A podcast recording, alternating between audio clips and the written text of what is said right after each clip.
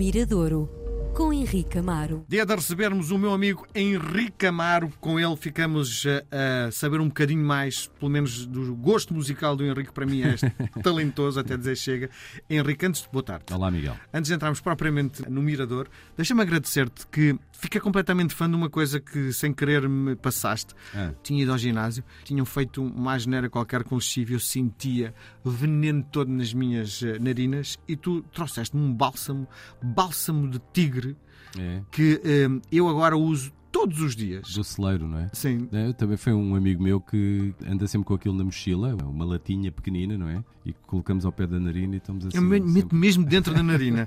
E, e a, a sensação que me dá é que, nesta altura, sobretudo porque há muita gente que deve estar a, a viver aquilo que eu estou a sentir, que é os pólenes eh, nas últimas semanas têm estado muito, ativos. alto, muito alto. Então, eh, cheiro aquilo E fi- ficas e aliviado. fico não é? um pouco Sim. mais aliviado. Claro. Extraordinário. Ainda é? bem, ainda bem que gostaste. Sim, e, aqui, e depois estive a estudar, aquilo é uma coisa, é uma receita que vem ancestral. Aquilo não é propriamente uma coisa inventada às três pancadas por uma produtora de suplementos alimentares. Não é nada disso. É uma coisa que vem já de séculos e séculos que é Eu usada. creio, eu creio que é na China, não é? Sim. Eu creio que aquilo é um Sim. produto chinês. Sim, Eh, Vem do Oriente e aquilo no- nós estamos a utilizar nas narinas, mas aquilo, sei lá, tens um- uma queimadura de- de- na pele, aquilo tem efeitos terapêuticos, é um bálsamo Ótimo. extraordinário. Bem, nós estamos a falar para o mundo inteiro, mas. hum, e também não nos custa também, é um, é um produto barato, não sei, vale 2, 3 euros, uma latinha pequenina, não é? Eu creio que é. Cinco, compra 5, cinco, pronto, sim. ok, 5.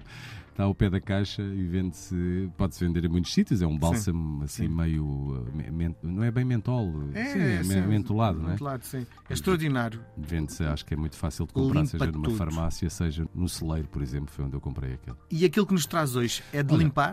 É também, é de limpar e de dançar. Hum, isto, o verão está a chegar, nós sentimos, pelo menos quem vive em Lisboa, na última semana esteve algum, algum calor e, e isso levou-me a ir buscar uma música mais dançável e descobri, eu já conhecia este produtor brasileiro, chama-se Diogo Strauss, é um músico. eh, produtor também do Rio de Janeiro, atualmente vive em Paris e ele lançou um novo disco, um EP com 3, 4 temas onde está o, o tema que tocamos hoje. Ele é, tem uma história engraçada porque o pai dele que foi um cantor da Jovem Guarda, não, não necessariamente um cantor de sucesso. Os grandes ícones da, da Jovem Guarda foi, por exemplo, o Roberto Carlos, o Erasmo Carlos, etc. Um, Mas ele- no Brasil, não, faz, não ser um grande sucesso não quer dizer que não venda muito, Claro, não é? Não claro, claro, claro. Mas eu não conhecia o nome, estive a ler umas, umas coisas sobre e, e reparei nessa nota de rodapé que ele era filho de cantor. Portanto, daí a sua ligação à música. Hum, depois teve, naturalmente, as suas bandas, quando era mais miúdo. Tornou-se um autodidata. Portanto, é, é um pouco aquela geração que nós já falámos aqui várias vezes que se calhar há 30 anos era necessário tu ires para uma escola aprender, teres alguém que te ensinasse alguma coisa.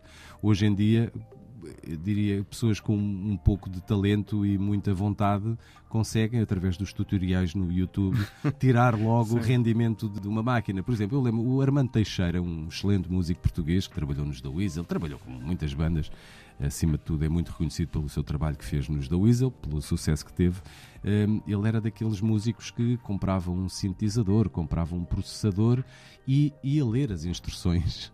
Agarrava-se ao livro de instruções para saber como é que funcionava. Ora, hoje, isso não quer dizer que ninguém o faça ou que algumas pessoas o façam, mas há, há um atalho, não é? Há atalhos, há pessoas que vão diretamente eh, colocar, colocam as suas questões no Google e, e há sempre alguém no mundo que já passou por aquele dilema, que já arranjou a solução É, e que faz Sim. o vídeo e que demonstra. Portanto, os tutoriais hoje são, no fundo, são escolas de música, diria, universais. Sim. Eh, o- Apesar de eu achar que a formação musical é uma ajuda muito melhor, não é? Mas pronto. não- Sim, é um complemento. O Diogo Strauss é um autodidata nessa perspectiva, músico, produtor e ac- acabou de lançar este novo EP que tem uma excelente versão eh, de uma música que é o de- Deixa a Gira Girar. Deixa a Gira Girar é uma canção de uma banda que se chama Tinco Ans, que é uma banda da Bahia que apareceu no final dos anos 50 e que lançou este tema em 1973 e que foi, este sim, teve algum sucesso no Brasil.